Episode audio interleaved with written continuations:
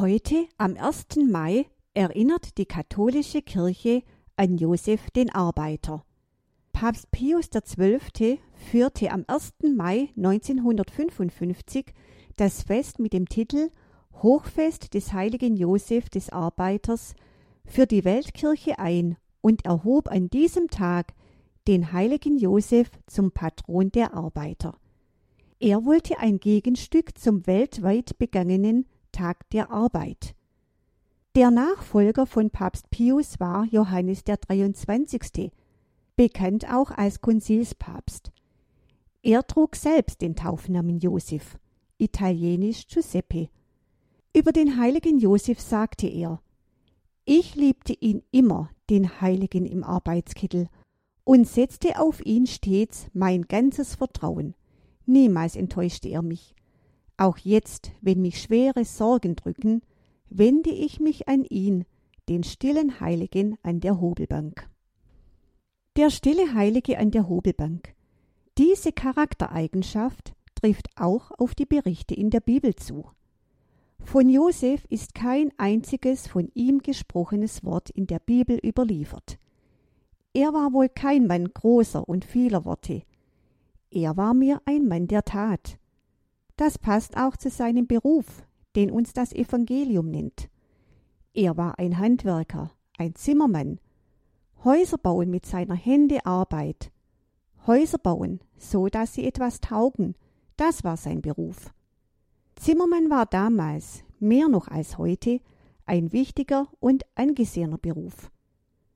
Aber Josef ist damit nicht reich geworden denn sonst hätte er sich sicher in Bethlehem mit seiner Braut Maria eine bessere Unterkunft leisten können. Dabei stammt Josef aus bester Familie, nämlich aus dem Hause Davids. Das erfahren wir vom Evangelisten Matthäus, nämlich am Beginn seines Evangeliums im Stammbaum Jesu. Übrigens ist auch Maria aus der Nachkommenschaft Davids. Darum bekommt Jesus dann auch den Ehrentitel Sohn Davids. Bestimmt ist Ihnen die Geschichte von Josef bekannt. Maria, die Mutter Jesu, war mit ihm verlobt. Noch bevor sie zusammengekommen waren, zeigte sich, dass sie ein Kind erwartete. Weil er Maria nicht ins Gerede bringen wollte, beschloss Josef, sich in aller Stille von ihr zu trennen. Aber dann greift Gott ein. Ein Engel erscheint Josef im Traum und sagt ihm die Wahrheit. Das Kind, das Maria erwartet, ist vom Heiligen Geist. Er soll Maria als seine Frau zu sich nehmen. Josef gehorcht. Er hört auf den Engel und erfüllt den Willen Gottes. Er wird ihr Beschützer und für Jesus das, was wir einen Adoptivvater nennen. Er beschützt seine Familie auf der Reise nach Bethlehem und auf der Flucht nach Ägypten. Er beschützt sie, als sie nach dem Tod von Herodes wieder in ihre Heimatstadt Nazareth zurückkehren konnten. Zum letzten Mal wird Josef in den Evangelien erwähnt, als er und Maria mit dem zwölfjährigen Jesus nach Jerusalem zum Passia-Fest gehen. Alfred Delp nennt ihn einen Mann der schweigenden Hilfe und einen Mann, in dessen Leben Gott dauernd eingreift mit neuen Weisungen und Sendungen. Josef war kein großer Redner, aber er war ein guter Hörer.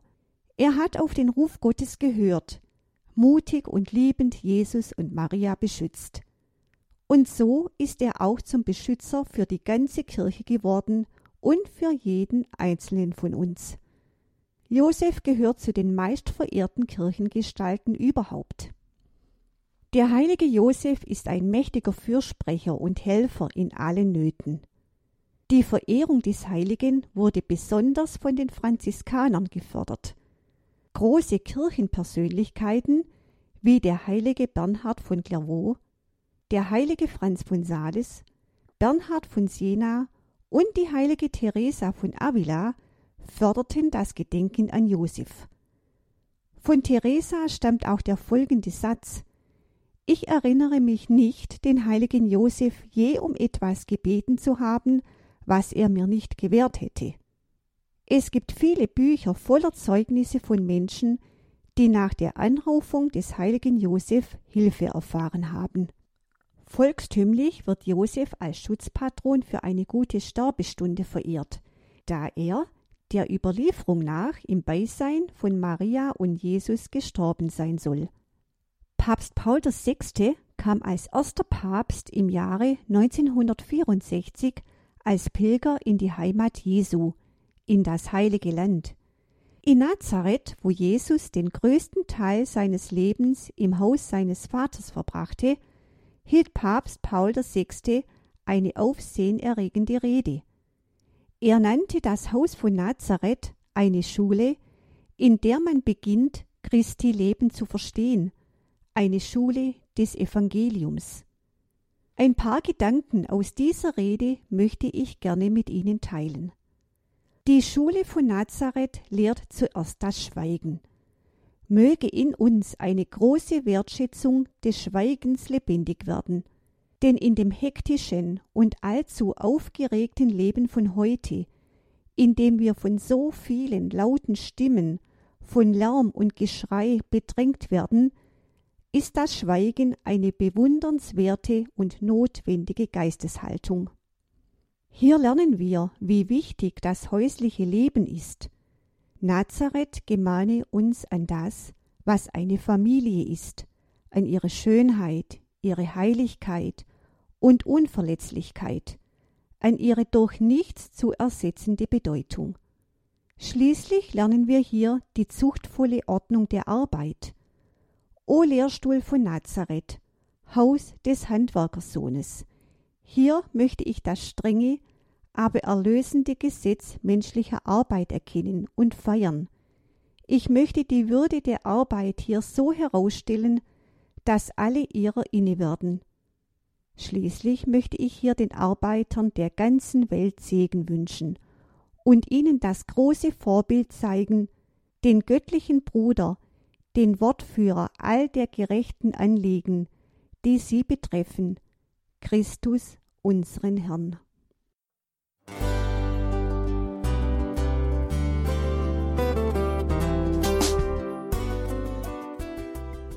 Liebe Zuhörerinnen und Zuhörer, vielen Dank, dass Sie unser CD- und Podcast-Angebot in Anspruch nehmen.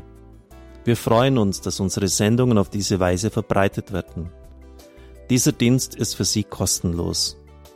Für uns ist er allerdings mit einem nicht unerheblichen finanziellen Aufwand verbunden. Deshalb sind wir für jede Spende dankbar. Alle Bankverbindungen unserer Spendenkontos können Sie über unsere Homepage horeb.org unter dem Menüpunkt Spenden einsehen. Dort besteht auch die Möglichkeit, online zu spenden. Natürlich nach den neuesten Sicherheitsstandards.